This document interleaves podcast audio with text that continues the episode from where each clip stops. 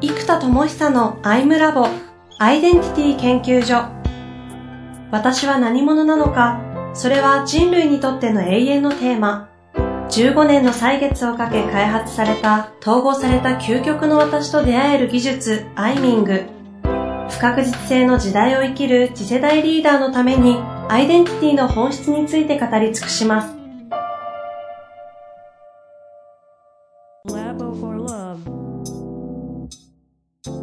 こんにちは、遠藤和樹です。生田智久のアイムラボアイデンティティ研究所。生田さん本日もよろしくお願いいたします。はい、えー、お願いします。えー、前回はスタートからいきなり面白い四字熟語が飛び交いまして、うん、各人名殺でしたね。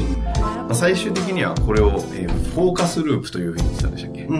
そうですね。今自分がどこの、どこにフォーカスをしているのか、うん、各、まあ、分離状態。うん矛盾葛藤対立と分離のところにフォーカスしているのか、それとも統合である人なのか、まあ、名というのは何ですか？自己証明という言い方をされてましたよですね。うんまあ、世の中で光が当たってるような時な表現なんですかね？そうですね。自分が証明されてると感じる、ね、てる、されていると感じるということですね。うん、まあ、あとは殺というところで今度光が当たった中で自分をちゃんとこう観察をする。うん、察し、洞察をしていくと。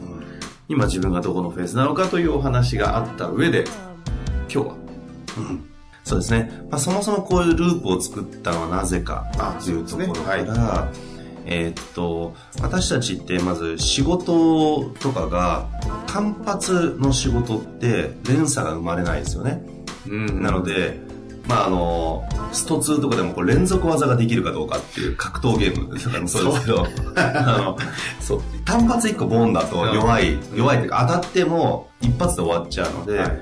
基本的には集中してある一個の仕事にギューッと集中してポンと成果が出る、まあ、格ゲーで言うとパンチが当たる。っていうところですね。その当たるところまでちゃんとポンと持ってって次に連鎖させていくっていうのはすごい大事です、うん、なんでまず最初に僕らが意識するのは仕事のプロセスフローですよね、流れ。じゃあ、こうなってこうなってこうなるとか、例えばマーケティングとかでも、じゃあ、ウェブに人が集まったらメルマガに来てもらって、うん、そこから体験会とかなんかセミナーを告知して、セミナーに来てもらってスクールに来てもらうみたいな、こう、流れを作りますよね。うん、でも、どっかの流れが川の流れのように、どっかが分断されていれば、この流れが起きないから結果ができない。だから、まずは僕たちは直線的なフローズを作って、うん、そのプロセスをずっとやっていくわけです。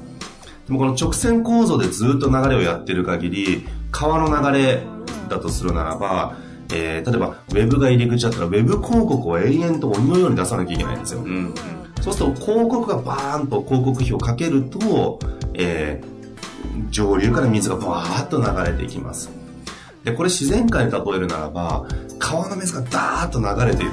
で、下に来た水を誰かがバケツで運んで、山のてっぺんまで持っててザーッとこぼしていかないと、川の水ってあんな大量に流れないはずなんですね。うん、じゃあ、なぜ川の水はあんなにも大量に永遠に流れてるか。シンプルで循環構造がそこにあるからなんですよ。そうですね。川の水が海に行き、まあ、海とか川の水が蒸発して、で、太陽の光で蒸発して雲になり、雨が降り、山に蓄積されて水が流れる。うん、でこれは実は、僕らが一切努力をしていないのに、自然循環が勝手にやってくれてることです。これもし人工的にやってたらとんでもないですよ。だって、空に雲ができるだけなんか蒸発させなきゃいけないですよ、水を。うんうん、それってなんか、どんだけ蒸発させなきゃいけないのかと思う。キリがないですよね。その熱エネルギーどうするんだみたいな、とんでもない量の水を蒸発させて、てか人間が雲を作れるレベルまで蒸発させることができるのかってちょっと疑問があるけど雨雲ですよその雨が降るレベルの雨雲が発生するレベルの水は単純にあの降ってる雨全部の量ぐらいの水をやんないと同じ水量がないわけだから雲雨雲はできないのでとんでもないです大自然確かに改めて大自然すごいダメです。次行きましょう。はい。ということで、はい、じゃあそこには循環構造がで、循環構造はシステムなんですよ。うんうん。なので、循環システムがそこに生まれているものと、フローでプロセスが直線構造化で全く意味が違います。うんうん。循環構造が起きた瞬間自動化が起きるわけですね。なので自動化が起きるということは、ぐるぐるぐるぐる、まあ、水の流れのように人間が何か手を加えたり人工的なエネルギーをかけなくても自動的にぐるぐる回るシステムが地球には存在しているのでこの循環システムによって自動化される、うん。で自動化された循環システムは複利計算のようにどんどんどんどん流れを大きくしてくれますよね。キャッシュフローとかもそうで、うん。循環させていくとどんどんどんどんそれが大きくなっていくでその循環の渦が、まあ、トルネードみたいな状態になっていき螺旋階段をぐいぐい上がっていくんですよ。うん。で螺旋的発展みたいなものもそうなんですけど螺旋階段を上げていくためには上から見た時に循環構造になってなきゃいけないんですね。なので進化が螺旋的発展が起きるとするならば、えーその進化させるためにはうまく成長させるためには直線構造で頑張ってもいいんですけど次の段階に登るためには循環させて次の上に行くっていうこの循環構造を上げていくっていうことが実は進化につながっていくのでなるほこのシステムをとにかく作る循環システムを作るうん。っていうことがとにかく鍵だと。えー思っていてなので大体まあ循環構造にいつも持っていきますはあ。これアイデンティティも同じだということですよね。そうですね、アイデンティティ。まあ、特に自己実現ですね。実現する上でこの循環構造になってるものの実現と、直線的にこうでこうでこうでこうでっていう仕事の流れを作って、ずーっと流れを作ろうとするのかの違いがもうすごくあります。なるほど。うん。自己実現、循環。ちょっともうちょっと具体的なところ聞いていきたいですね。えーっと、まあ、そもそもでいくとさっき言った物事に集中して、まあ、結果が出る、つまり臨界点が越すところまで、ティッピングポイントとか臨界点越すところまで集中して、臨界点越してバーンとイノベーションが起き、それが連鎖する。で、連鎖したものが輪になる、つながるうんっていうところまでが作りたいことなんですうん。よ。おーシンプルですね。集中、臨界点の突破、えー連鎖。で、連鎖した鎖が、えー循環構造になる。なるほど。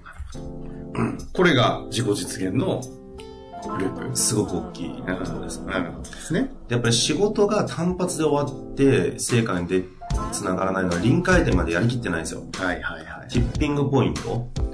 で、これ、なんかの本で読んだんですが、エスカレーターを逆走するようなもんだと。下りのエスカレーターを逆走してるときに、下りのエスカレーターを登るじゃないですか。はい走って。うんそうすると、たらたら歩いてると永遠に上に届かない。で、ゆっくり歩くとむしろ落ちていく。うんうん。だから、この下りエスカレーター、まあつまりビジネスで立ち上がるまでは、コストがかかってるからずーっと垂れ流していくから、ぐわーっと駆け上がって、で、ブレイクイブンのところまで駆け上がっていくことが大事。そのティッピングポイントまで。でそこまで一気に駆け上がらないと、そこそこやってると逆に疲れちゃうので。その、まあ本当に風林火山の火ですけど、もう一気にティッピングポイントまでやる。これリリースまでやるとか頑張るんじゃなくて、ティッピングポイントのところまで駆け上がる。うん。臨界点突破まで。ので、そこをちゃんと、えー KPI じゃないですけど、その目標設定して、で、その目標設定のためのフェーズを4段階ぐらいに分けておくといいんですね。なるほどですだからそのブレイブレイクスルーが起きるポイントに対して4ステップの目標設定を作って、グイッといく。はで、そのせっかく臨界点をバーンと突破したものが、連鎖してないとまた単発で終わっちゃうので、うんじゃあそれが起きるから次にこうなってああなってこうなるって受け皿ですよね。次の受け皿が連鎖している。で、それするといいんですが、この流れを1234、1234ってずーっと作り続けなきゃいけないので、連鎖を。うんうんなので、その連鎖が循環した瞬間に、もちろん1234にそれぞれ力をかけるんですけど、循環したことで、自動的に4から1にエネルギーがまた戻ってくる状態になりますね。うんうんマーケティングで言うと、これって口コミマーケティングなんですね。コスト上から下にマーケティングコストをかけて、テレビとか、ウェブとかいろいろあって顔の中でバーッと作って売れました。っていうのをずっとやってると広告費が永遠と必要なんです、うん、ところが口コミマーケティングっていうのが起きたらユーザーがユーザーをどんどん増やしてくれるようなこれ循環構造になってるんですよね、うん、なのでそうするとまた買ったユーザーの中で何人かがコアファンになってくれて口コミになるから、循環が起きてくる。なんで、口コミマーケティングの意味というのは、いや、口コミで広がるからすごいよねとか、なんか、言うとかもちろんそうなんですけど、構造的には口コミマーケティングは循環構造を作るという意味において、圧倒的に大事です。なるほど。大事です。大事そうですね。もう循環構造なんで。他のは直線構造なんですよ。ウェブとか広告とか、そういうのはずっと循環ではなくて直線構造でぐーっと売れるってところまで持っていく流れですよね。うん、でも、売れた後にこう循環するっていうのがむちゃくちゃ大事なので。なるほど。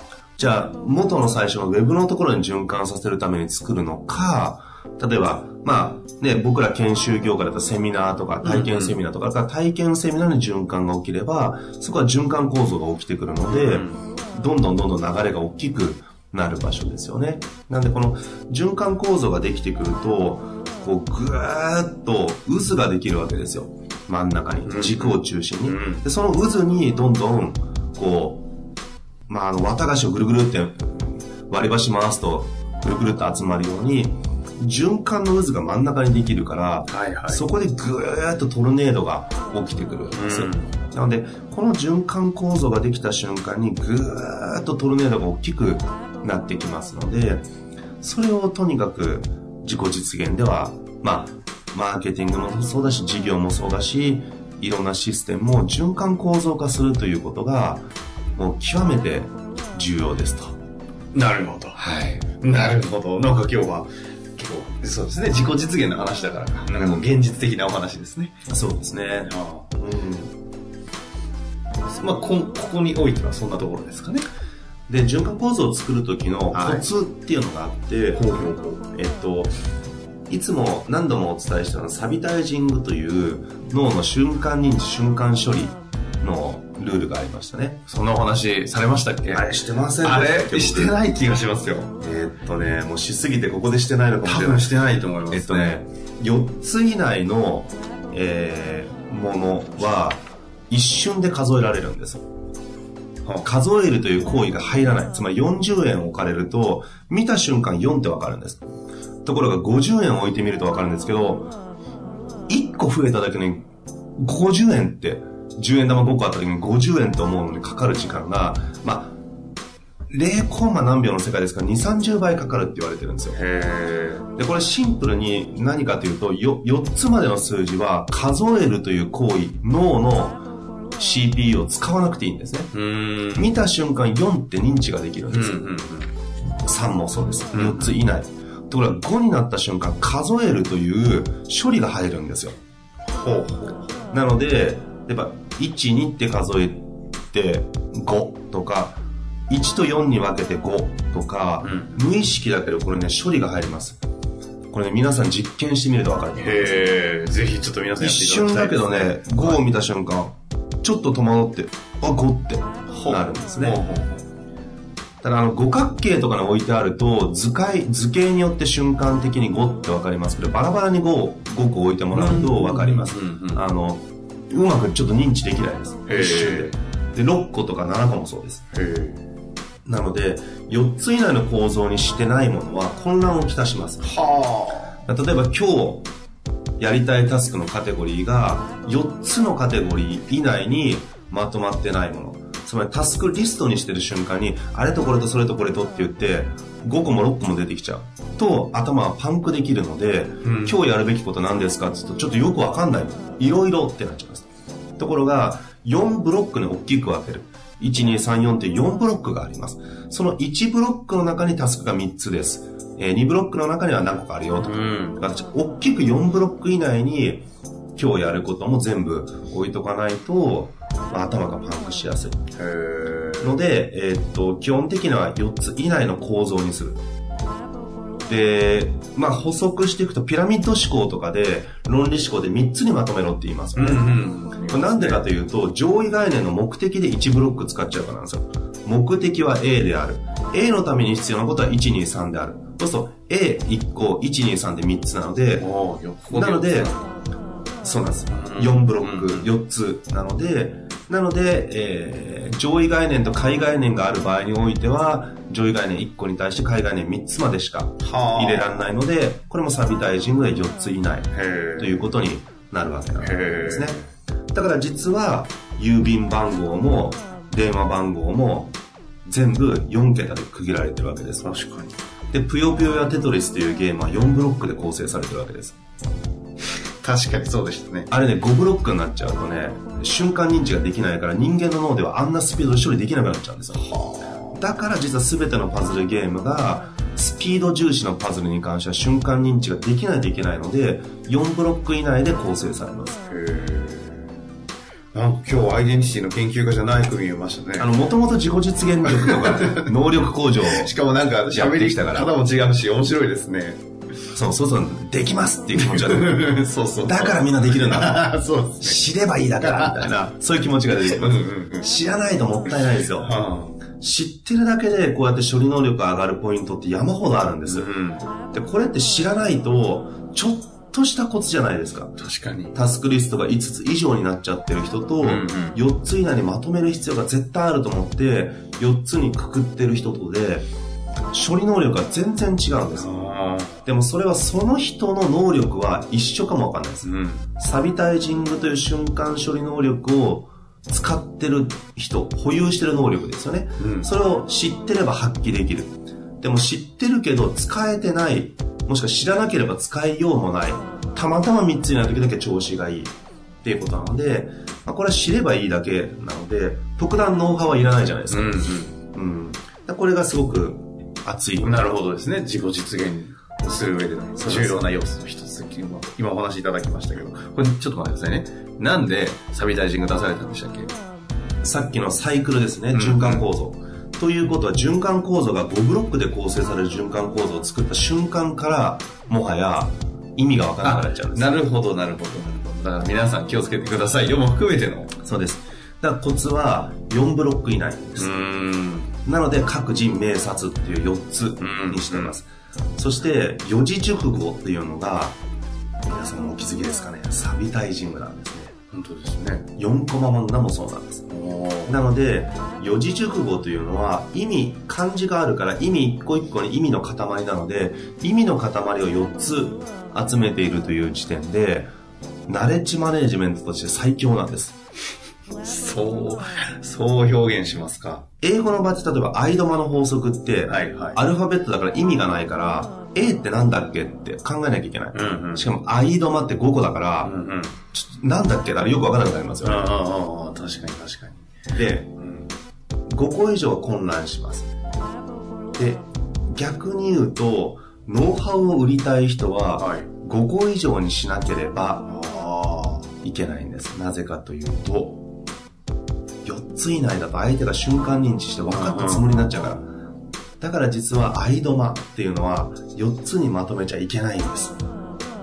はあ。なぜかと広告代理店の方とか、ちゃんと深く分かっている人じゃないと使いこなせないよっていうのが分かるんです。なんで、知識っていうのは、相手が理解しやすいようにまとめすぎてしまうと、分かったつもりになって結局できないっていうことが起きちゃうんですね。うん、なので実は、分かりやすくしてあげたいから4つ以内にしたいんですけど、物事って実は知識だけだと結構シンプルで簡単なんですよ。いつも僕例にするのが、例えば野球のプロ選手がね、腰で打てって言いましたみたいな。なるほど、腰で打つのか、みたいな。この腰で打つという感覚が、彼らの基準まで分かったとか使えるっていうのは、もう次元が違うわけです。次元が全く違うことなんですが、知識だけで言うとそうなんです。うん、そうすると分かった気になれちゃう。でもスポーツっていうのはできてないっていうことを認知できる機会が多いです。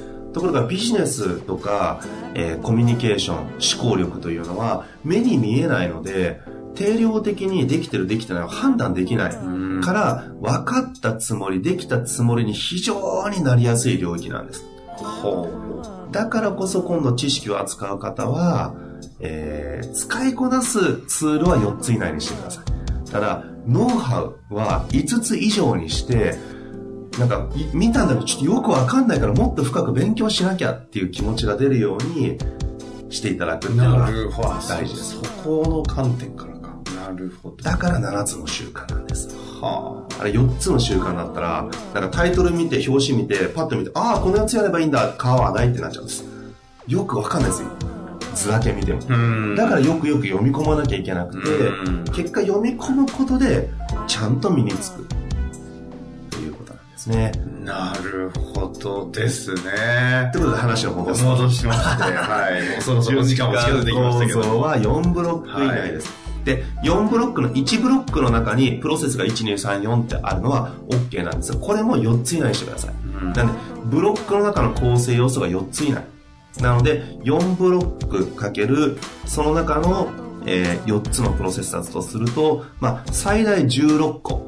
の塊になるので、うん、この16個がちゃんと4分割されてその中の4じゃないと16個羅列するとパンクしますので、うんうん、循環講座必ず4つのブロックとその中の4プロセスみたいな感じでやっていただくというのがコツですね。なるほど。はい。自己実現力大事と言った後にここまで語れるんですね。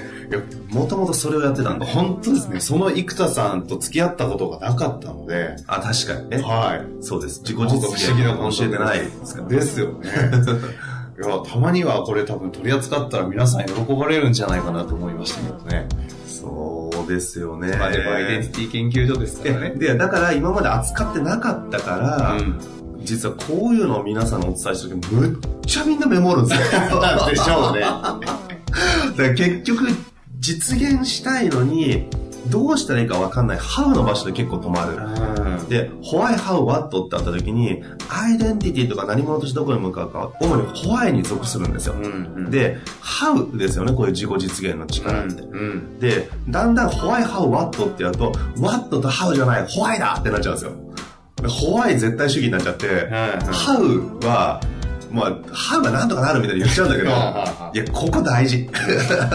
だからもう、ホワイもハウもワットも全部大事だと。